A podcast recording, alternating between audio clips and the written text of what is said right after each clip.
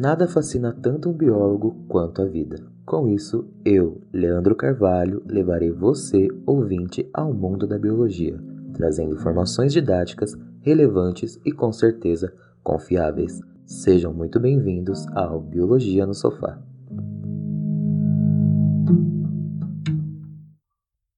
Sejam muito bem-vindos ao quinto episódio do Biologia no Sofá. Hoje nosso tema é novas moléculas de interesse biológico e a minha convidada é a doutora Aniele Mendes. Ela vai se apresentar um pouco melhor para vocês. Então eu vou deixar essa parte só com ela para não falar nada errado. Antes da gente começar, eu gostaria de dizer que o Biologia no Sofá está disponível tanto no Instagram quanto no Twitter como arroba Biologia no Sofá. Se você também quiser mandar um e-mail para a gente, é só mandar lá no biologianosofá.gmail.com. Além disso, o tema hoje é algo que eu nunca estudei tanto, é algo que eu nunca falei, e eu acho que dos temas que eu abordei até agora é o mais diferente de todos. Então, eu vou mais aprender do que realmente dar um pitaco. Por isso que eu convidei justamente a professora Daniele Mendes. Oi! Ah. tá maquiada mesmo. Tô maquiada mesmo. Seja bem-vinda ao podcast. É um prazer te receber aqui. É uma pessoa que eu tenho grande admiração, uma jovem doutora e já tem muito para ensinar. Então, fico muito feliz por você ter aceito o meu, meu convite. E, para a gente começar, né, se apresente um pouco, fale quem você é, seus trabalhos. É, eu agradeço também, Leandro, pela, pelo convite, né, agradeço o pessoal da, da, do Biologia no Sofá. E, então, né, quem sou eu? é, eu sou biomédica, tá? Formada pela Universidade Federal de Pernambuco. E aí eu fiz meu, minha graduação inteira lá, é, entrei na área de, de pesquisa já no segundo semestre, né? Então já comecei a trabalhar direto com o, com o pessoal da, da biofísica, né? Então minha área mesmo é biofísica. Daí depois eu fui trabalhar com. É, aí eu fui fazer meu mestrado, né? terminei a graduação 2000 e, acabei da graduação 2010 e aí fui fazer mestrado 2011 e aí continuei no mesmo laboratório. Só que o meu orientador faleceu. e aí aí a história triste, aí tem a história triste da minha vida. É, aí eu, é, meu orientador faleceu e eu mudei de linha de pesquisa, né? Trabalhei muito tempo com a parte de biofísica de membranas, que é por onde o pessoal basicamente me conhece, né? É, daí depois eu fui trabalhar com química computacional, negócio nada a ver. Né? Fui Bem trabalhar além. lá no DQF da, da UFPE também, orientada pelo professor Gustavo. E aí depois eu fui, aí terminei meu, meu mestrado, 2013. 2013 mesmo eu vim morar aqui em São Paulo, vim fazer meu doutorado aqui na, na Escola Paulista de Medicina, né, lá no Departamento de Biofísica, com o professor Manuel, que é, foi um, um, meu orientador, assim, que até hoje, né, é, eu converso bastante com ele, inclusive. E aí terminei meu doutorado em 2017. Mas eu também tenho especialização em informática em saúde, que eu acabei fazendo no meio do meu doutorado, que, né, a pessoa tem que fazer, vai fazer uma especialização no meio do doutorado, tá? Lá na Unifesp também. E aí eu comecei a trabalhar com a questão das moléculas. Então, desde o meu mestrado, eu já comecei a, quando eu comecei a trabalhar com essa parte de química computacional, já via a interação de moléculas e tudo mais. E depois eu comecei aqui na, na Unifesp também, na, na, Escola Paulista, a trabalhar com a parte de moléculas de interesse biológico voltada para câncer. E aí foi a minha, meu interesse maior, foi nessa área. E acho que é isso. e aí hoje eu sou professora, é, hoje, de, desde 2017, né, eu sou professora da Universidade de Santo Amaro, que eu dou aula lá para os cursos em geral, mas eu sou contratada mesmo pela biologia. E eu dou aula para vários cursos lá na, na, na Universidade de Santo Amaro, basicamente na cadeira de biofísica mesmo. Inclusive foi minha professora, né, obviamente. É, fui sua professora, Leandro. Bom, para a gente começar o nosso papo, eu vou começar com uma pergunta mais, mais simples, obviamente, uhum. porque muitas pessoas que me escutam ou me veem ao vivo é, não são da biologia, não são da área, muitas são pessoas leigas, então acho que é importante dizer o que é uma molécula. Muitas pessoas nem sabem o que se trata. Tem a ver com a vida, não tem a ver com a vida, onde se encontra, o que, é uma molécula? É, na verdade, é, quando a gente fala de molécula, né, a gente vem lá daquele conceito básico da física, quando a gente fala de átomo, né? Primeiro, que é né, matéria indivisível, né? O átomo. E aí a gente junta vários átomos, né? Então, junt, unidos por ligações químicas, a gente vai formar moléculas. É, quando a gente fala de moléculas de interesse biológico, pode ser qualquer molécula, tá, Leandro? A gente não tem uma, uma preferência assim, ah, precisa ser molécula de origem biológica. Podem ser moléculas de vários, vários termos, né? De várias questões aí. É, basicamente, são moléculas que não necessariamente elas, é, como eu falei, não necessariamente precisam ser biológicas, né?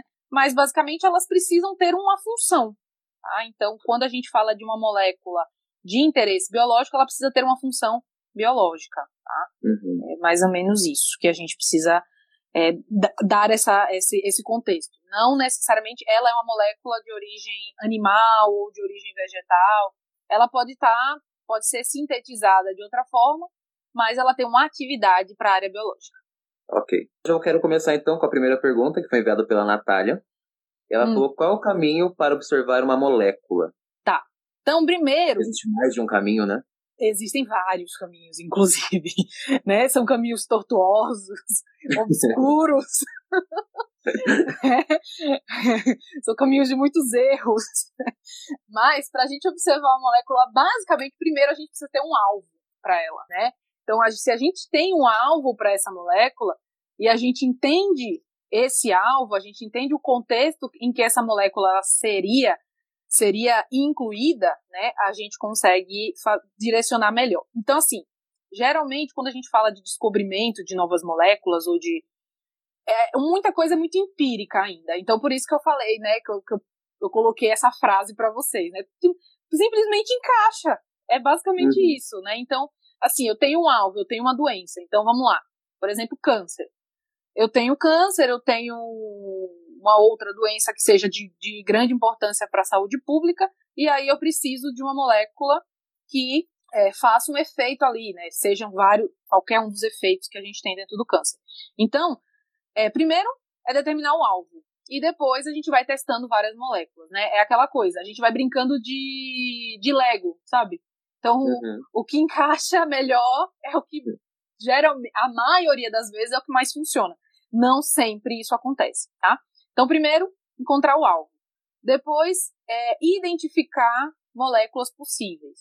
E depois, ainda tem, a, depois da identificação, tem o isolamento dessas moléculas, que é um, uma, uma das coisas mais difíceis. Porque a gente usa muito técnica de química analítica, técnicas de sequenciamento, porque muitas moléculas, elas são de origem, se elas forem de origem animal e forem peptídeos, né, ou, ou proteínas, a gente precisa sequenciar essa molécula de forma a entender bem como é que ela vai funcionar.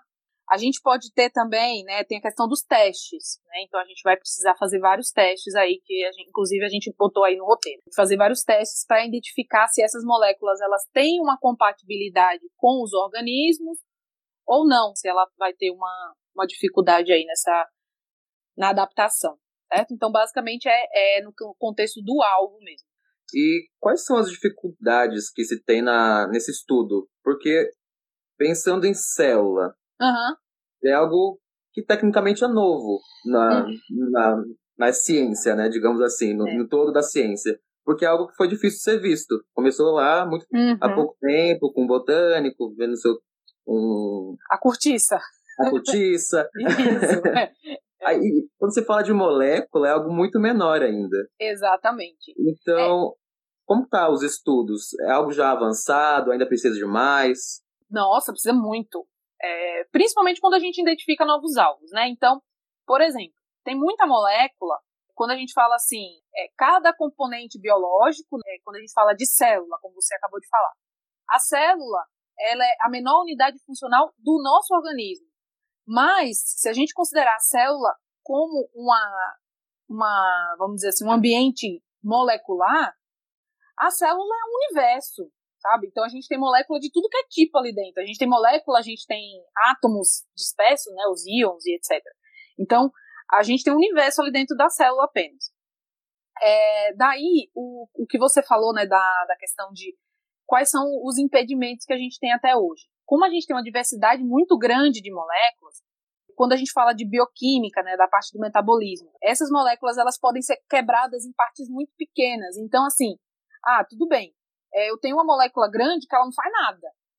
Mas se eu pegar um pedacinho só daquela molécula e isolar, ela pode fazer várias coisas. Foi um, uma, uma questão até que, eu, que a gente viu é, ano passado teve o congresso da Sociedade Brasileira de Biofísica e eu fui lá apresentar meu trabalho, né, a segunda parte do meu doutorado, e eu conheci um professor lá da Universidade da Bahia. E ele falou assim: Nossa, seu peptídeo, eu trabalho com peptídeo que ele tem 14 aminoácidos. Ele falou assim: Nossa, seu peptídeo é mó grande. Disse, Nossa, 14 aminoácidos é grande. Daí ele falou assim: É, porque o meu tem 3. Aí eu disse: Nossa, mas aí fica aquela coisa, sabe? Não, o meu é maior que o seu, entendeu? Aí ele falou assim: É, o meu tem 3. Eu disse: Tá, e aí o que, é que o seu faz, né? Então não, tamanho é documento nesse caso. É, não, nesse caso não é documento de jeito nenhum. Então, assim, o peptídeo, o peptídeo dele tinha três aminoácidos, mas fazia um monte fácil. de coisa. É, tinha um monte de atividade metabólica que o meu não tinha. O meu, assim, o meu ele é um peptídeo de 14 aminoácidos, mas ele agia via, bicama, via membrana, né? E ele fazia todo um processo, né? Toda uma, uma frescurada lá que ele tem. Já o, o peptídeo dele tinha três aminoácidos, tipo, eu falei assim, ah, nossa, né? Tipo, três aminoácidos faz nada, né? Não, tinha um monte de evento lá também, ele me mostrou lá os trabalhos dele. E aí, então, assim, é aquela coisa, quando a gente vê de moléculas, quando a gente fala de moléculas, é, principalmente de caráter biológico, ela pode ser uma molécula pequenininha ou pode ser uma molécula gigante. Ela vai ter uma atividade sempre. E isso é muito bom pra gente. Eu tenho uma aluna minha, que é a Thais, a gente estava conversando agora há pouco sobre o TCC. Ela vai trabalhar com fitoterápico. Fitoterápico que é super utilizado hoje em dia. E ela falou, pro, esse fitoterápico ele tem tantas atividades biológicas, né? Ele tem atividade, é, se a gente testar, né, ele tem atividade antioxidante, ele tem atividade é, antibacteriana. E aí, como é que a gente vai saber? Aí eu falei, não, tem que isolar cada molécula que está compondo nele, né? Quando a gente pega o fitoterápico, o fitoterápico ele é uma, uma mistura, né, de várias moléculas, várias coisas. E aí o fito, é, o fitocomposto específico, para a gente, a gente precisa isolar primeiro, estudar, identificar e saber se realmente é aquele que está agindo. Tá? Então, tem todo esse processo da questão do isolamento e identificação. E para isso acontecer, vão anos e anos aí, tempos, né, bem grandes. Como que funciona o cenário brasileiro em relação a essas pesquisas, em comparação com, com o cenário internacional, né? É muito diferente, as técnicas mudam, questão tá. de financiamento, como é tudo isso? Olha, financiamento no Brasil, é, como eu tô, eu tô há uns dois anos fora da, da, da, questão de financiamento, né? Na verdade, um ano e pouquinho. E eu não tô sabendo muito bem como é que tá andando a questão do financiamento. O que eu leio, o que a gente tá lendo, é que realmente tá bem ruim o financiamento para as pesquisas em geral, não só para novas moléculas. Uma coisa é, principalmente no, no Brasil, quando a gente precisa fazer uma pesquisa na área, numa área básica, que é no caso de identificação de moléculas, né, biologia celular, isso são tudo áreas básicas. É, tem a, né, quando a gente fala de pesquisa, tem a pesquisa básica e a pesquisa aplicada. Então, quando a gente fala de pesquisa básica, no Brasil a gente tem que falar assim, olha, essa minha pesquisa, lá na frente, né, daqui a 10, 20 anos, ela pode virar um fármaco, ela pode virar, mas a gente sabe que isso demora bastante. Então, para fazer pesquisa básica no Brasil, hoje, a gente tem uma certa limitação quanto à, liberação de verba, porque tudo tem que ter um porquê. Tudo uhum. tem que ter uma aplicação para a sociedade, tudo tem que ter uma devolução para a sociedade, e assim vai. Quanto a metodologias disponíveis no Brasil. Hoje a gente tem metodologias muito boas no Brasil inteiro, né? Eu particularmente eu tenho eu, eu tive muita sorte de ter passado por duas universidades muito boas. É, a UFPE é a, a maior do, do Norte e Nordeste, tá? é a maior do Norte e Nordeste, e é a, né, fazendo propaganda da minha casinha, né, ela... vontade. e assim, a gente tem uma, uma quantidade de, de produtos disponíveis muito grande no Norte e Nordeste, né, então lá, por exemplo, eu, é, eu não cheguei a trabalhar com moléculas específicas lá, mas eu, eu conheço pessoas que trabalham com fitoterápicos, com produtos derivados da caatinga, que assim, lá a gente tem uma riqueza absurda, né? Vocês que são biólogos, vocês sabem bastante disso, né? A gente tem uma riqueza absurda de, uhum. principalmente de, de vegetais, né? Vegetais diferenciados. E que são vegetais assim, que, nossa, olha, uma pedra, puf, ele nasce, né? Ele cresce, né? Maravilhoso. Condições é, extremas, né? altamente extremas, adversas, assim, eles crescem. Então, é, tem grupos de pesquisa que trabalham apenas com produtos da caatinga, tem grupos de pesquisa que trabalham com N moléculas de N produtos né, de N é, fontes. E a gente tem é, material para análise muito bom lá. Então, a gente tem técnicas de química analítica, HPLC, a gente tem espectrometria de massas, a gente tem é, vários outros componentes que a gente consegue fazer bastante lá. Na Unifesp, eu também, a gente também tem bastante coisa disso, né? Tem, temos HPLC, temos espectrômetro de massas, temos vários outros equipamentos que permitem fazer a análise físico-química e também a análise biológica. Então a gente consegue, hoje no Brasil, a gente não está devendo para país nenhum, não. Quanto a uhum. análise e descobrimento de novas moléculas, a gente não está devendo para país nenhum. E ainda mais, né, o que, que, que, mais contribui é essa nossa diversidade. É, se a gente pegar biomoléculas, quando a gente fala de biomoléculas, a gente consegue uma biodiversidade muito grande dentro do Brasil. Tá? É, uma questão que eu gosto de falar, inclusive eu, eu dou aula disso na, na, disciplina, né, é a parte dos biomateriais, materiais e biomateriais, né, ou materiais de aplicabilidade biológica. Então, por exemplo, a gente tem plásticos, muitos plásticos, ou muito e muitos metais que podem ser aplicados na área biológica. E esses plásticos e metais aplicados na área biológica, né, eles precisam de todos esses testes primeiro de química analítica para poder é, disparar aí para a população, certo? Então, uhum. é, todos esses testes são feitos, inclusive, pela nossa, pelas áreas de pesquisa, né? Então, ah, aquela prótese lá que o cara lá na medicina vai utilizar, tudo aquilo passou por uma pesquisa, né? E outro contexto que isso entra também é quanto eu consigo reduzir a, o potencial biodeg é, aumentar o potencial biodegradável dessa molécula que é de origem que é de uma origem que não é animal, ou enfim, que não é de origem biológica, para ela não danificar tanto o ambiente, né? Então também tem esses contextos que a gente pode trabalhar.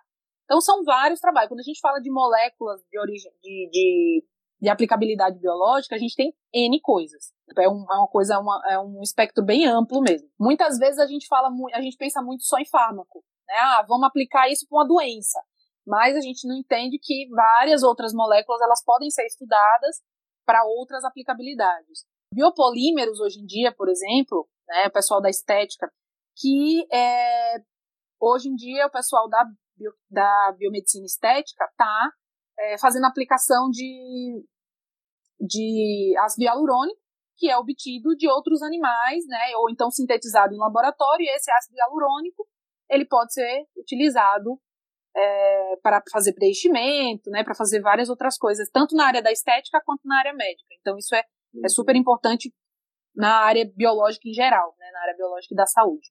E por que buscar essas novas moléculas e moléculas no geral? Qual a importância disso? É, é, é geralmente é, é aquela coisa, né? Quando a gente está buscando uma nova molécula, geralmente é em dois contextos, pelo menos na minha visão. É porque a gente está precisando ou porque a gente está precisando de uma coisa mais barata. Então, basicamente, né, o que é que acontece quando a gente busca é, uma nova molécula? Por exemplo, eu, no meu doutorado, o que é que a gente fez, né? O que é que a gente trabalhou? É, hoje em dia, para tratamento de câncer, né, os tratamentos clássicos de câncer são o quê?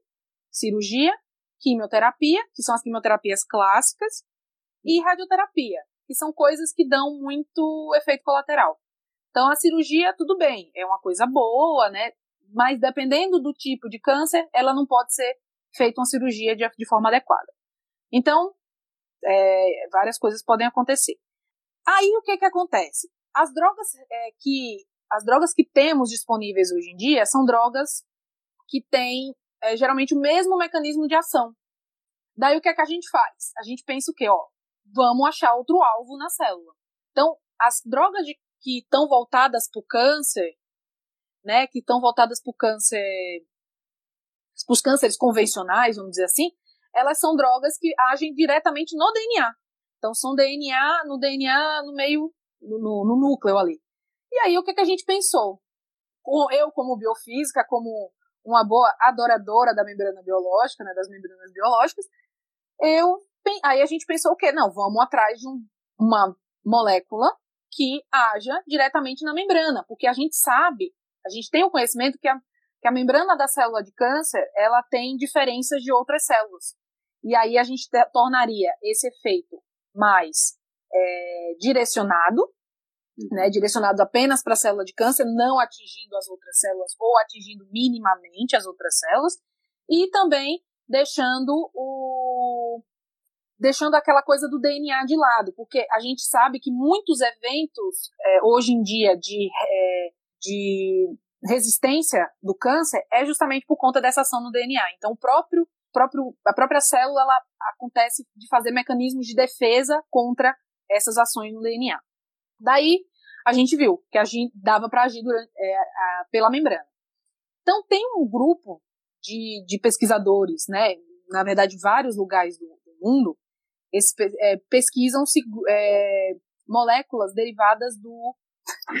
é, existem moléculas derivadas de, de veneno de vespa.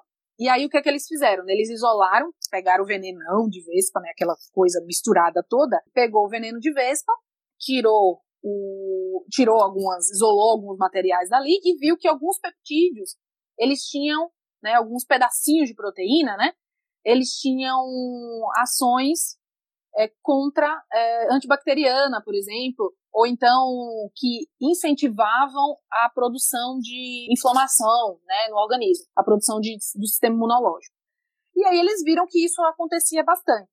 Daí eu pensei, nossa, se ela vai induzir né, é, inflamação do sistema imunológico, e a gente sabe que ela vai agir via membrana para os, os anti, é, o, com ação antimicrobiana. Daí vamos usar então para testar no câncer. E a gente viu que tem uma ação muito boa contra câncer. O problema é, aí vem aquela história do tamanho, né? Dependendo do tamanho da carga, ele tem ação tanto no câncer quanto em célula normal. Então isso pode causar alterações aí que não são muito legais, né? Então, por enquanto, a gente ainda está estudando bastante isso. Né? A gente ainda tem que, que ver bastante essas coisas. Então, assim, como eu falei, é, depende das, do tamanho da molécula, depende das particularidades da molécula, depende da carga, né? Então tudo isso acontece bastante, tá? É, eu acho que tinha uma pergunta aqui embaixo. Luiz, Luiz Nari perguntou, isso com relação ao valor também ocorreu com as estatinas da vida? Com relação ao valor, ah, certeza. Porque tem as, as estatinas, elas agem, inclusive elas agem na membrana, né? Elas agem retirando colesterol, e sim, aconteceu por conta dessa questão do valor, né? Ah, tem molécula que tinha valor muito maior, né? E aí foram sendo criadas outras. Ah, outra coisa que acontece também, gente, é a resistência, né? Então, por exemplo, tem gente que responde a algumas estatinas, tem gente que não responde. E aí por isso que foram criadas outras, né? É uhum. o mesmo que acontece hoje em dia com os antibióticos. Quando eu estudei há 10 anos atrás, né, estou entregando a minha velhice, né, a gente tinha antibiótico de terceira geração só. Hoje em dia a gente já tem quarta, quinta. Né? Uhum. Né? Inclusive por conta da resistência antimicrobiana, a gente não usem antibióticos sem necessidade, pelo amor de Deus, né? Isso é uma, é uma coisa clássica. Tá? Então, não tem necessidade de usar antibiótico, não faça o uso dele. E aí, é, a, isso é uma necessidade de a gente buscar uma, novas moléculas justamente por conta do, de resistência e tudo mais, né? Faz uma necessidade grande. Beleza? Você falou das fontes, uh, principalmente plantas, né? Mas onde encontrar essas moléculas? Quais são as outras fontes, tanto biológicas quanto não biológicas? Tá. É, quando a gente fala de biológicas, fontes biológicas, elas podem ser tanto fonte animal, né, como eu falei do veneno da vespa, né, a gente tem peptídeos de veneno de, de, de vários animais, né, de vários animais peçonhentos, enfim. É, a gente tem também a questão do, de, do fito, né, de, de, quando a gente fala de é, plantas, isso acontece, tem muito, tem bastante, e basicamente quando a gente fala também de é o uso de, de, de polímeros. Né? Então, a, a, maioria deles são polímeros mesmo, que são utilizados aí em várias outras, né? questão de preenchimento, questão de de outros materia de materiais. Aí quando a gente fala de biomateriais, a gente também não está falando só de molécula, né? A gente não está falando de uma molécula só, a gente está falando de várias. Né? São moléculas muito grandes, são já conjuntos de moléculas. Mas assim, quando a gente é, biomateriais já é uma, uma outra, já seria é, evento para outra live, só falando de biomateriais. Vai longe. Tem, é, vai longe, é muita coisa, tem muito material aí incluído. É, mas as fontes geralmente são essas, né? E assim, minimamente, assim, o, o, alguns locais a gente nem imaginaria que teria uma molécula de importância e acaba tendo. Por exemplo, né, um dia desses eu falei que eu falei com uma amiga minha que ela estava estudando o, o veneno presente no, no, no veneno não, né, uma substância presente que eu não lembro exatamente o nome agora, mas ela estava presente no veneno na, sabe, aquela substância que fica em cima do sapo, eu não sei exatamente o que é, que faz uma recobre, recobre o sapo, sim, né? Sim. Que é tipo uma cera e tal. Isso. E ela estava estudando um negócio ali que o negócio era muito bom, era também tinha ação anti-câncer e tal. E tinha é, uma ação muito boa. Tinha é, peptídeo, geralmente. E é aquela coisa, numa, é, onde você menos espera, você encontra. Você acaba estudando essas coisas nada a ver assim, né? Ah, o veneno do sapo, uma negócio que faz lá a cobertura, enfim. Né? Sempre tem um, um efeito baseado nisso.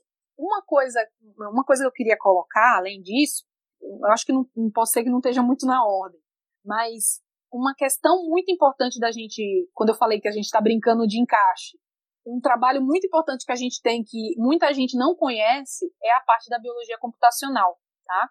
Então, uhum. quem, se algum amigo meu da biologia computacional tiver, porque muita gente conhece da biologia computacional, o pessoal conhece a bioinformática, né? Mas a biologia computacional, que é voltada mesmo para a biologia, para a parte de moléculas, né, que é o estudo de dinâmica molecular, de modelagem molecular, é muito importante para isso. Por quê? Ah, beleza. É muito importante porque, gente, tem molécula que a gente nem conhece, que a gente pode criar ela no computador e depois mandar sintetizar. Então, por exemplo, é... ah, eu posso, foi uma, inclusive um artigo que a gente publicou agora há pouco lá na, da, junto com o pessoal lá de Ribeirão Preto. A gente tinha um peptídeo que a gente já sabia a ação dele e tudo mais.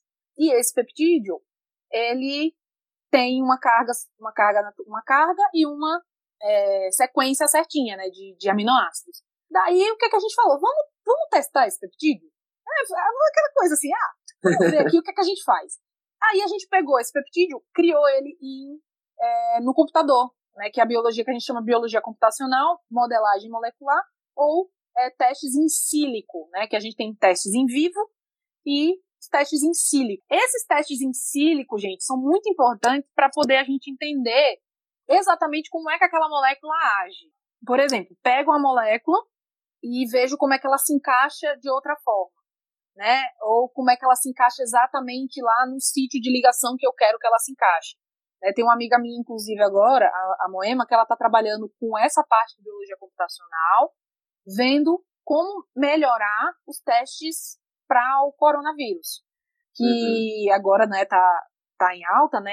Inclusive, a gente está tendo muita, muito recurso dos órgãos de fomento para poder liberar verba para fazer teste com coronavírus. E ela estava querendo ver o que, ó, qual a molécula melhor para a gente estudar e para a gente fazer diagnóstico de coronavírus, né? A gente sabe que o vírus é um monte de, tem um monte de molécula lá junta. O pessoal já testou usar a parte do, do capsídeo viral, já usou a parte da proteína, já usou a parte lá lipídica, e ela falou, Anne, eu vi que ele se adere dessa forma lá na membrana, na célula, né, lá pelo, pelo receptor da ECA lá. Ah, ele vai é, aderir dessa forma. O que, é que você acha de eu usar isso aqui? Então a gente vai testando, né? O bom da biologia computacional é o quê? A gente só precisa do computador. Né? Uhum. A gente precisa, na verdade, a gente precisa de poder computacional para isso também, que o Brasil tem bastante, tá? Lá no LNCC, que é o Laboratório Nacional de Computação é, Científica, lá no Rio de Janeiro, no, em Petrópolis, eles têm um computador muito bom, que é o Santos Dumont, e esse computador, ele roda, tipo, muita coisa, muito cálculo, e é muito legal para a gente fazer esse teste. Basicamente, o teste, que é são os testes de docking, né? São testes que a gente vai fazendo o quê? Vai tentando encaixar. Então a gente pega o alvo e pega a molécula e vai encaixando. E vê como é que ela se encaixa melhor. Isso é tudo teste químico mesmo, físico-químico mesmo. É, e aí isso é bom porque não precisa gastar né, dinheiro, não precisa gastar verba para fazer os testes. E outra coisa, a gente já vai no alvo certo. Então, ah, beleza, eu vi que o meu peptídeo lá, ele precisa, eu preciso fazer uma mudança de carga aqui, uma mudança de carga ali, e ele funciona de uma maneira melhor. Beleza, então a gente testa isso no computador primeiro, tá? Então a gente tem uma ordem, né? Testa isso no computador primeiro, viu que no computador funcionou, vamos agora mandar sintetizar, ou é, a gente pode também né, pegar de um material que já seja pronto, então mandar sintetizar e fazer os testes biológicos. Aí o teste biológico já, já são oito, outros 500. Quando a gente fala de teste biológico, né, a gente tem teste a nível celular, que aí são os testes citotóxicos, né, a gente tem testes, a gente pode, se a gente trabalha com, com alguma matéria que pode causar lise celular, alguma coisa assim. A gente pode fazer teste em membranas biológicas que são construídas biomiméticas, né? E esses testes citotóxicos, eles podem ser de várias formas. O que é que é mais importante nesse teste citotóxico? É que a gente vai entender como é que a molécula trabalha. Então, ah, se a minha célula está morrendo, como é que ela está morrendo? É necrose? É apoptose? É autofagia? né? Ela tá morrendo de dentro para fora, de fora para dentro. É, ela tá, ele tá agindo onde? É numa proteína específica? Ah, além daquela proteína lá que eu esperava que ele agia, ele age em outro lugar da célula também. Então tem N fatores que a gente pode observar, tá? E aí esses testes de citotoxicidade é aquela coisa, vai a vai a gosto do freguês, né? Então o que você tiver de disponível, você usa. Né? Uhum. Ah, não tem disponível no Brasil, vamos tentar fora fazer. Geralmente no Brasil a gente tem bastante coisa, tá? Esses testes podem ser bioquímicos, podem ser físicos e, e assim vai. E aí depois a gente passa para os testes em animais, né? Fazem testes cito, é, citotóxicos em animais. E aí em animais a gente vai conseguir ver é, a, ação dessas, dessa molécula no animal no, na, na questão sistêmica, né? Então, se ela vai ser metabolizada, se ela não vai ser, né? E aí tem todo esse efeito. E aí depois os testes animais e os testes clínicos, né? Parte 1, parte 2, parte 3 e assim vai, tá? É bem tranquilo. tranquilo. coisa de 10 anos, assim, coisa por baixo de Rapidíssimo. 10 anos. É, rapidíssimo. A, a Natália perguntou em relação à bioinformática e à biologia computacional se isso é relacionado à biopirataria né, se aplica nessa área e se a ocorrência de pesquisas estrangeiras nos nossos recursos biológicos, sobre a ocorrência de pesquisas estrangeiras, né? Tá. Quanto à questão de biopirataria, eu não, não sei te dizer exatamente, tá? Se existe alguma coisa relacionada a essa parte da bioinformática. Mas, é, pesquisa, sim, existe, o pessoal tá querendo. Gente, desde que o Brasil é mundo, né, desde que o Brasil é um, um lugar de se viver, né, as pessoas querem coisas do Brasil porque a gente tem uma diversidade absurda biológica, né? Quem não quer a Amazônia, não é verdade? E aí, o, que, o que que acontece, né? A gente quer, é, é muita gente tem tá de olho sim, principalmente nessas questões, porque o Brasil ele tem, né, de norte a sul, a gente tem uma, uma certa, uma grande diversidade de plantas principalmente, e essas plantas elas estão aí é, produzindo, né, várias moléculas todo dia, toda hora, e é e eles têm uma, uma grande preferência pelas coisas tropicais, né? Não só do Brasil, tá? Quando a gente fala de América Central e América do Sul inteira, tá? Então, tanto é, é América, América do Sul, América Central, quando a gente fala de África também, né? A gente tem bastante coisa voltada lá, é, principalmente quando a gente fala de doenças de, de, de interesse de saúde coletiva, né? Lá a gente tem muita doença. E aí eles estão de olho bastante nas moléculas que, que são dos, dos países, principalmente países subdesenvolvidos, né? Que eles acham que é terra de ninguém. Mas a gente tem bastante, bastante gente estudando, sim. Agora aquela coisa, né? Tem molécula aqui que a gente também não consegue produzir. Por exemplo, uhum. A maconha a gente não consegue plantar no Brasil, né? De maneira eficaz, boa para produzir canabidiol. A gente não consegue, né? Estamos tentando, mas a gente não está conseguindo, por, por enquanto. Né? Por enquanto, vamos, vamos ver aí o que, que a gente consegue, como é que a gente consegue plantar né, maconha no Brasil para poder produzir canabidiol de qualidade. Por tá enquanto, difícil, né? tá difícil. Tem algumas ONGs que estão produzindo bem, lá, eu acho que na Paraíba, tem algumas ONGs, eu acho que no Rio de Janeiro tem uma ONG também, e eles estão conseguindo produzir. Mas assim, é uma planta que é uma coisa bem complicada, bem onerosa, né? Qualquer coisinha, qualquer aguinha a mais a menos, né? Aquela, é aquela planta que você tem que tratar a conta gota. Então, qualquer coisinha a mais a menos, ela já vai sofrer, ela já não fica numa qualidade boa.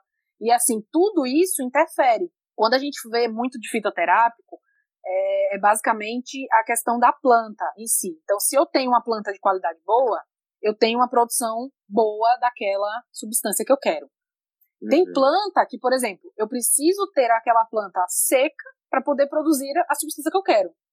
Né? Só nela seca que você vai ter. Outras substâncias só vai ter nela é, natural, nela mais, né, o mais fresca possível.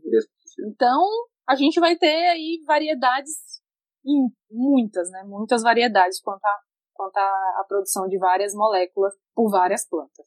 A Natália é... também tinha perguntado sobre se existem órgãos ou estágios que têm mais interesse na relação da busca pelas, por essas moléculas. Dentro do. No Brasil, é, de, geralmente, gente, isso, aqui, isso acontece sim em quase todos os. Eu acho que quase todos os departamentos de quase todas as universidades a gente busca uma molécula para alguma coisa, tá? Então, por exemplo, no, lá na Unifesp, né, as pesquisas que eu conheço, certo? Então, fora o pessoal da imuno, né, da imunologia, é, o pessoal da biofísica, a gente trabalha bastante com moléculas né, de, de interesse biológico. O pessoal da farmacologia trabalha com muita molécula de interesse biológico.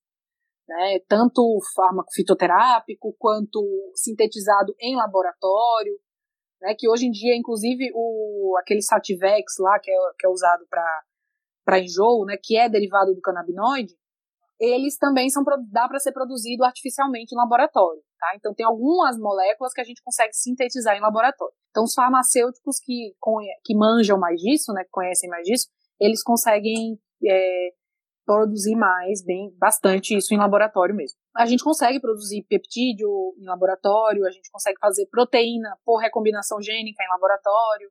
Então tem várias coisas que a gente consegue controlar assim. Quanto a controle de, de moléculas, a gente consegue controlar bem, tá? A gente não não é uma coisa que a gente faz assim à torta e à direito. A não ser que você tenha realmente uma coisa muito bruta. Então, ah, beleza, eu tô testando agora o extrato da planta tal. Você está testando o extrato da planta tal, você tem que saber que aquele extrato ali tem milhares de coisas misturadas, inclusive lixo, inclusive é, dejetos, enfim. Então, se você está estudando aquilo, beleza. Se você. A questão do, do extrato né, da planta, ou então de, um, de uma coisa de origem animal que seja muito é, é, inteira, muito bruta, a diferença disso para uma molécula, ter uma molécula isolada é justamente essas técnicas de química analítica, para isolar, identificar e quantificar, que é super importante da gente fazer. E como funciona o isolamento, né? Já que você está falando desse isolamento, e a caracterização dessas moléculas? Beleza, então o isolamento e a caracterização a gente faz por muito por testes bioquímicos, tá? Então, o isolamento. Primeiro vamos para o isolamento. O isolamento ele é feito por técnicas, principalmente de HPLC, tá? É, cromatografia de alta eficiência, é, espectrometria de massas, é, que são técnicas que são baseadas em equipamentos já muito bem definidos e elas são baseadas aí nas características físico-químicas de cada molécula. Então, por exemplo, a molécula ela tem um anel benzeno, né? Essa molécula que tem um anel benzeno, ela vai é, espalhar a luz para um lado diferente. E aí essa molécula ela vai me dar uma, um espectro diferente. Então, assim, primeiro, né, é, eu brinco que a parte de, de, química analítica é muito. A gente tem que acreditar. É, é igual você acreditar na sininha. Você está olhando para um tubo com um líquido transparente dentro e você não sabe o que, é que tem ali dentro. Né? E basicamente você vai ter que descobrir. E pode dar certo ou pode dar errado. Errado. Geralmente na primeira vez dá errado. é muito difícil dar certo do começo. Daí, você vai testando, testando, e aí a gente vai conseguindo partir essas moléculas, né? Essa molécula em vários pedacinhos e vai vendo, ó, o que é que eu tenho ali especificamente tal. Então, ah, essa molécula é um, é, é um esterol, né? É um, é, sei lá, é um éter, um éster, enfim, é um, um peptídeo mesmo, né? É uma, E aí você consegue fazer a sequência do peptídeo e tudo mais. Isso geralmente é acoplado espectrometria de massas e é, HPLC, que é a cromatografia líquida de, de alta pressão. Daí, isso é para identificação e quantificação. A gente consegue fazer essas duas por essas técnicas.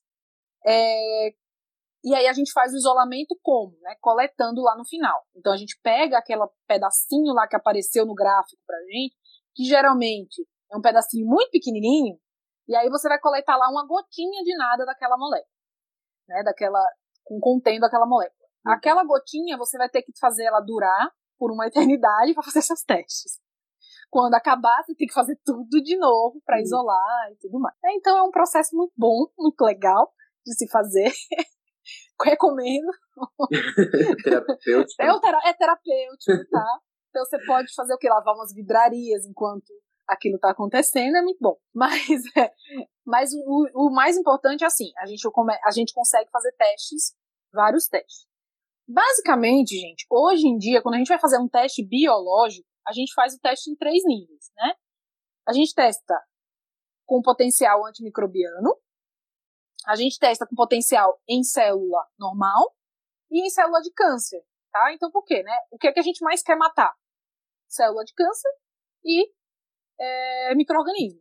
Dá pra gente fazer teste com vírus, claro. Né? A gente consegue fazer teste com vírus, dá, a gente consegue fazer teste com parasito, né? Com leishmania, com tripanossoma, enfim, dá para fazer teste. Então, lembrem-se, né? A gente vai testar uma molécula, não é aluel, né? A gente tem que ter sempre um alvo primeiro e a gente vê qual é o alvo, qual é a molécula que se encaixaria melhor naquele, naquele meu alvo. E qual ação dessa molécula poderia ser eficiente.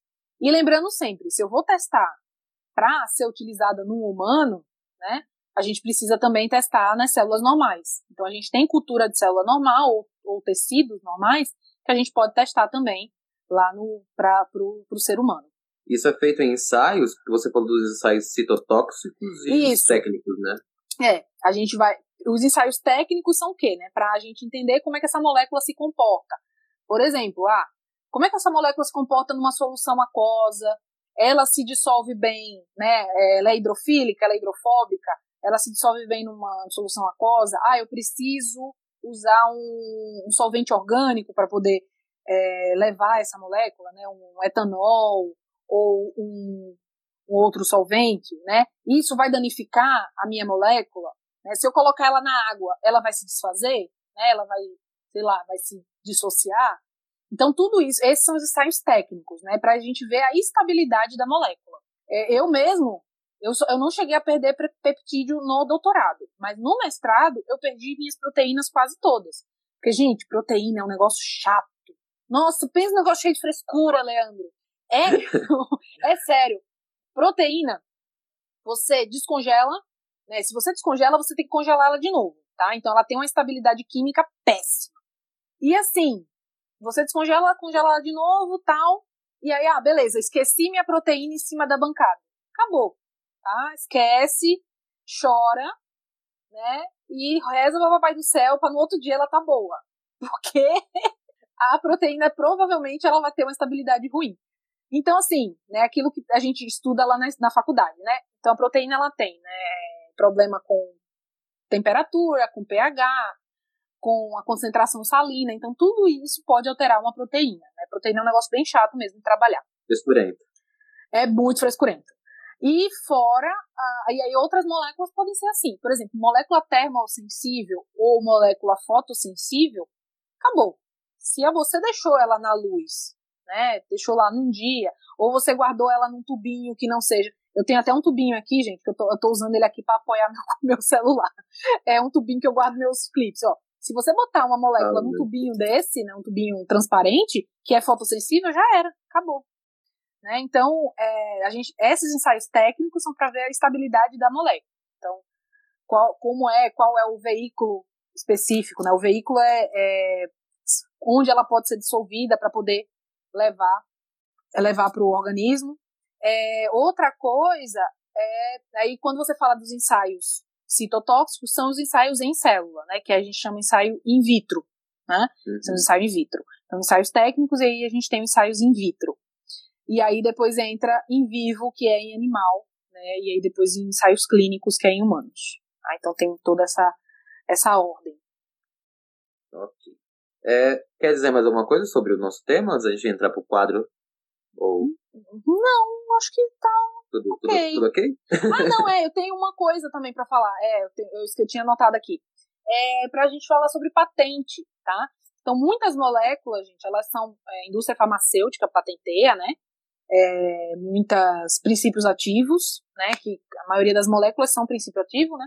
Então, a indústria farmacêutica vai patentear e vai fazer, né? Aquela questão. Mas como um pesquisador, a gente pode patentear sim, tá? A gente tem o direito de patentear uma molécula, uma técnica ou qualquer coisa que seja relacionada à nossa pesquisa, né? Lógico. É toda uma documentação. No Brasil, isso demora cerca de, sei lá, três, quatro anos para sair uma patente, mas no final ela sai. Certo? A gente, lá no outro laboratório que eu trabalhei, o pessoal fez uma patente de, de uma técnica lá, demorou um tempo, mas saiu e ela entra como produção técnica também. Então a patente ela entra como produção científica para a pessoa e você não ganha nada por isso, tá? Mas você ganha todas as vezes que você que, a, que aquela molécula é usada, ela, você tem que ser citado. É, você ganha citações nesse caso. Basicamente isso. Agora eu gostaria de fazer com você um quadro que é novo no meu podcast que eu criei no, no último episódio. Ah. Que é o momento Atila versus o momento Richard. Para quem não sabe, Atila representa o biólogo Atila Yamarino, que está fazendo um trabalho incrível em, em, relação à divulgação do coronavírus, né? E o Richard é em homenagem a outro biólogo que é bem conhecido aí nas, Vergonha da nas televisões, né, da vida. Só que não é um bom exemplo de biólogo. Vou dizer pelo nome que eu não quero ser processado, obviamente. É, é a vergonha da profissão. É a vergonha da profissão. Mas é. eu queria então, prof, que você dissesse um momento positivo, que é o momento Atila em relação à ciência, pode ser do mês ou até dessa semana, e também e o momento, um momento Richard. É, o momento negativo da semana, do mês, em relação à ciência. Olha, momento Atila versus momento Richard. A gente tem muito mais momento. Ultimamente, a gente tá tendo muito mais momento Richard do que momento tá Atila, né? Tá difícil. Tá difícil. Mas, gente, o momento, é, o momento Atila, vamos começar com a parte boa, né, da coisa eu acho que está sendo realmente a busca por novos, no nosso caso, né, por novas questões em, em, caráter de todos os. É, quando a gente fala de todas as pesquisas que estão sendo feitas no Brasil hoje em dia, porque hoje em dia é o único. É, são as únicas pesquisas que, que a gente está conseguindo tocar, né? O resto das universidades estão fechadas por conta da pandemia, e hoje em dia só está sendo possível tocar pesquisa relacionada a coronavírus. Uhum. Então, é, eu tenho, assim, a gente bate palma para todos os profissionais que estão trabalhando nessa área da, do coronavírus, né, de realizando pesquisa na área, que estão né, saindo de casa lá, se paramentando todo, entrando. E outra coisa, trabalhar com corona não é fácil. Né, você tem que trabalhar em, em níveis de, de níveis altíssimos né? É, e outra coisa, é, e, e, assim, e a gente está buscando sempre, né, o pessoal que está buscando aí fazer a vacina, né? A vacina ela entra já em outro caráter, sim, são moléculas, né? São é, anticorpos, né, são proteínas. Aí a gente já entra em outro caráter aí, mas é um pessoal da, o pessoal da imunologia lá, da produção de vacinas, esse pessoal está trabalhando muito.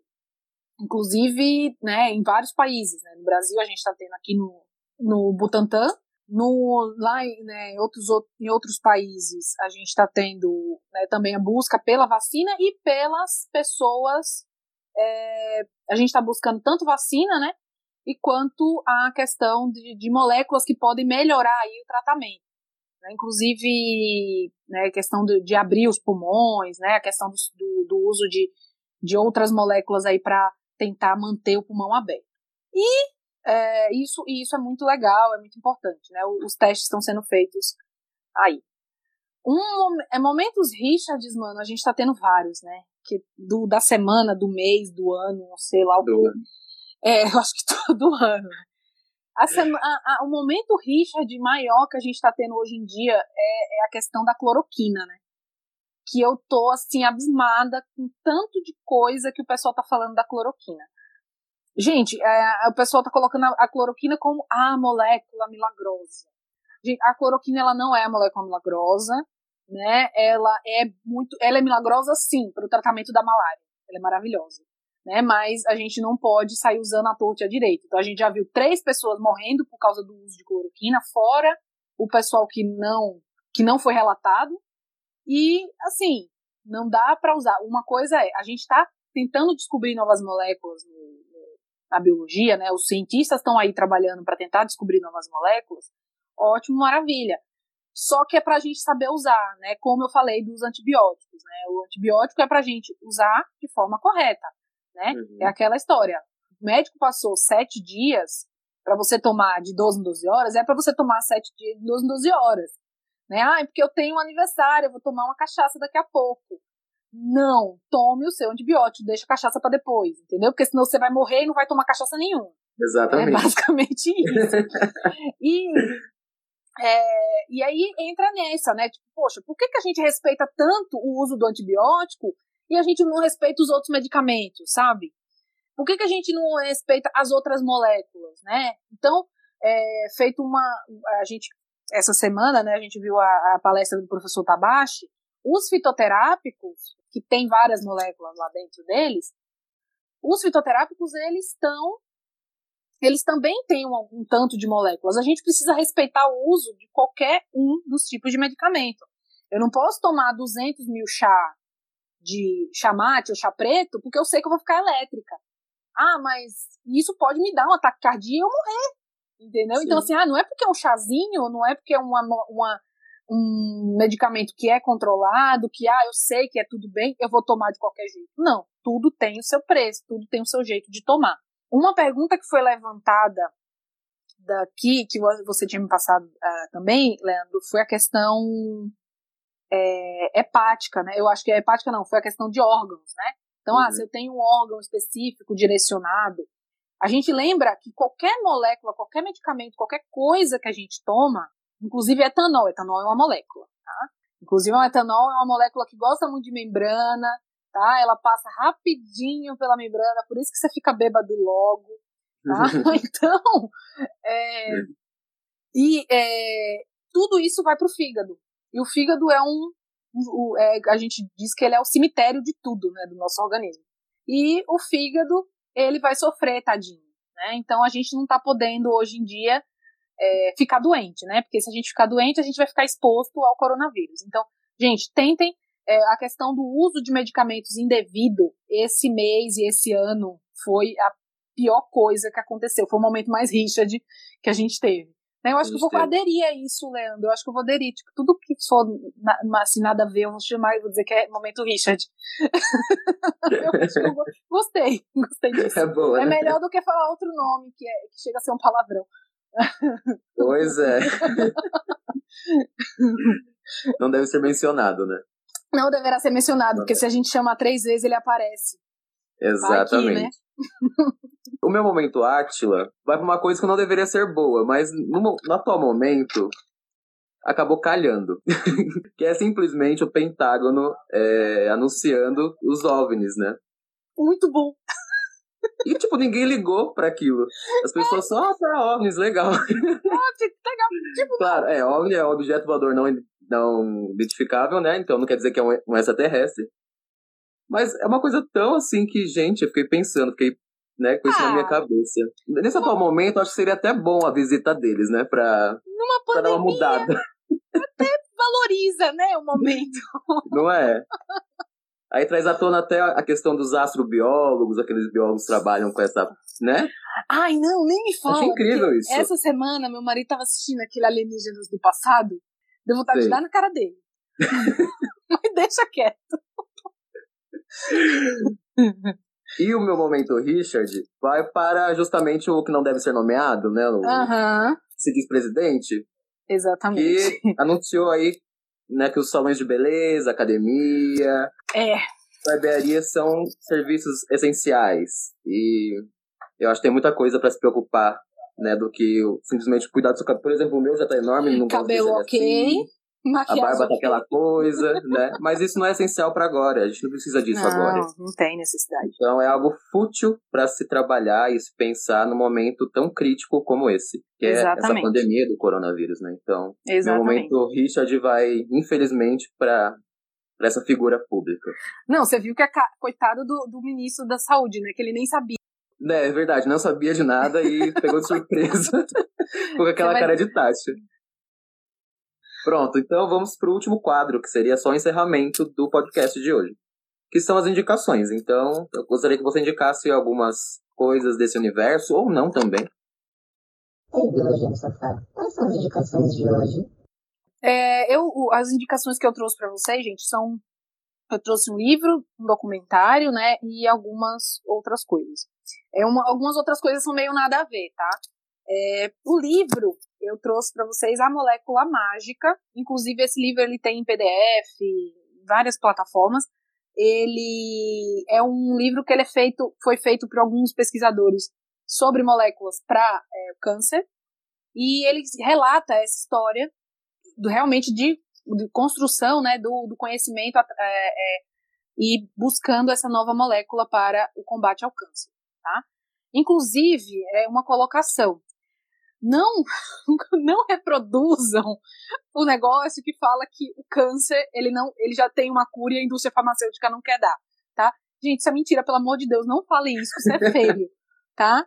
Isso é muito feio certo? Então, na verdade, o câncer ele está aí, realmente ele tem uma dificuldade muito grande para se achar uma molécula específica para o câncer, né? Cada tipo de câncer é um tipo de câncer e ele não existe uma molécula mágica, mas nesse livro ele se chama a molécula mágica. A gente tem também um documentário. É, eu vou indicar para vocês que ele é um documentário que chama Ilegal. A Vida Não Espera, que é um documentário que fala sobre o uso do canabidiol né, que é o óleo essencial lá da, da, da cannabis, né, para o combate a algumas epilepsias refratárias. Então, muitos pais e muitas mães, eles precisam é, recorrer a fatores realmente ilegais para adquirir essa molécula, porque a gente tem que ter aí vários fatores de legislação. Então, a Anvisa precisa liberar, né, no caso do Brasil, né, a Anvisa, mas outros países também, tem, também passam por esse problema, tá? E é um documentário muito interessante que mostra justamente a, a questão do, do, do, uso de moléculas e, e, tudo mais, né? A importância dessas moléculas e da liberação, da legalização da, da cannabis. É, e aí, Instagram, eu tenho três aqui que eu gosto bastante. Que um é o Afísio, tá? A-P-H-I-Y, Físio, que é de um, de um professor de fisiologia que eu gosto muito de, desse, de acompanhar esse grupo, esse é, Instagram dele, que ele dá várias dicas de estudo e ele dá várias dicas também sobre é, as moléculas, é, sobre ação de fármacos e tudo mais. Pesquisa FAPESP, que é uma, uma, é uma página que eu gosto bastante também, é pesquisa underline FAPESP, que a pesquisa, essa pesquisa FAPESP é uma é a FAPESP é a, é a fundação de fomento daqui do estado de São Paulo, e eles, geralmente, eles liberam lá as pesquisas que são feitas dentro do estado de São Paulo, tá? E a gente tem também um, um blog, um, na verdade não chega a ser um blog, é só um Instagram mesmo, de um cara que eu gosto muito, que chama é, Ciência Fora do Armário. Esse cara, ele é gay, ele se assumiu dentro da academia e ele uhum. fala sobre a dificuldade de ser gay dentro da academia. E isso é sensacional, né? Eu adoro ele, eu gosto bastante, eu sigo ele. E ele fala bastante disso. Ele tem alguns vídeos, algumas coisas que ele relata sobre isso, né? Que é uma coisa que a gente vive hoje em dia, né? Para sair, é, para você estar tá dentro da academia, primeiro a gente tem uma, major, é, uma majoritária masculina dentro da academia. Tudo bem brancos. que a gente tem homens brancos, né? Tudo bem que a gente tem bastante mulher também hoje em dia, mulheres brancas, né? Inclusive. Tá? Eu não tenho nem lugar de fala para falar sobre isso, mas é, a gente tem muitos homens e a questão do da, da, homossexualidade dentro da, da academia, ela chega a ser um tabu. Que muita gente ela realmente sofre preconceito por ser homossexual dentro do ambiente que era para ser totalmente, sabe, disperso disso, né? Enfim. E é um podcast que eu recomendo, é o Pode Entender. Né? Começa, é Pode Entender, é tudo junto mesmo. É de um, é, são de dois amigos meus que estudaram comigo lá da UFPE, na fizeram biomedicina comigo, que é o Tonho, o Antônio Marim, e o Fábio, vulgo Dalton, que ele é daltônico, por isso que a gente chama ele de Dalton. Oh, e, é, é, e eles são, eles fazem uma parte de divulgação científica bem legal. Eu acho que é isso que eu tinha para trazer para vocês. Eu só tenho duas indicações, na verdade, não são nem em relação ao tema. A primeira é o canal, que é Nunca Vi um Cientista, que é um isso é canal é de uma bióloga e de uma farmacêutica. Tem outros cientistas também que trabalham juntos, mas é maravilhoso, é muito didático. Eles tratam de vários temas diferentes. É, o último vídeo que eu vi era sobre se a ASMR, né, aquela, aquela técnica para fazer as pessoas dormirem, realmente era comprovado cientificamente ou não, se era correto ou não. Então é muito legal, desmistifica várias, uh, várias coisas que as pessoas espalham no WhatsApp, por exemplo, né, as fake news. Então é bem legal para estar tá entendendo sobre o assunto e até, inclusive, sobre o coronavírus. Sim. E o Twitter que eu quero passar é um, um arroba do Twitter, que é o Otávio Vulcão. O Otávio, ele é um pesquisador na área de anfíbios e répteis. Cada, cada episódio eu vou tentar trazer agora um perfil do Twitter também, não só do Instagram. Para essa área é muito bacana, para quem gosta de zoologia, tá super indicado. E na outra, nos outros episódios, trarei mais pessoas para indicar para vocês. E eu acho que é isso. É, gostaria de agradecer a sua presença, tá? Muito obrigado, fiquei muito feliz. Siga o Biologia no Sofá arroba Biologia no Sofá, tanto no Instagram quanto no Twitter. Mande um e-mail no biologianosofá.gmail.com e também siga a professora Aniele, né? É prof.animendes. Prof.animendes. Isso. E lá Isso, também ela posta N's. várias coisas, né? Já é, fez live, posso... inclusive. Já fiz live, faço live sábado de madrugada. Um negócio super legal. o que a pandemia não faz com a gente? Pois é, né? O que, a quarentena não cria? Muito obrigado Beleza. e tchau, tchau. Tchau, beijo, obrigada. Beijo.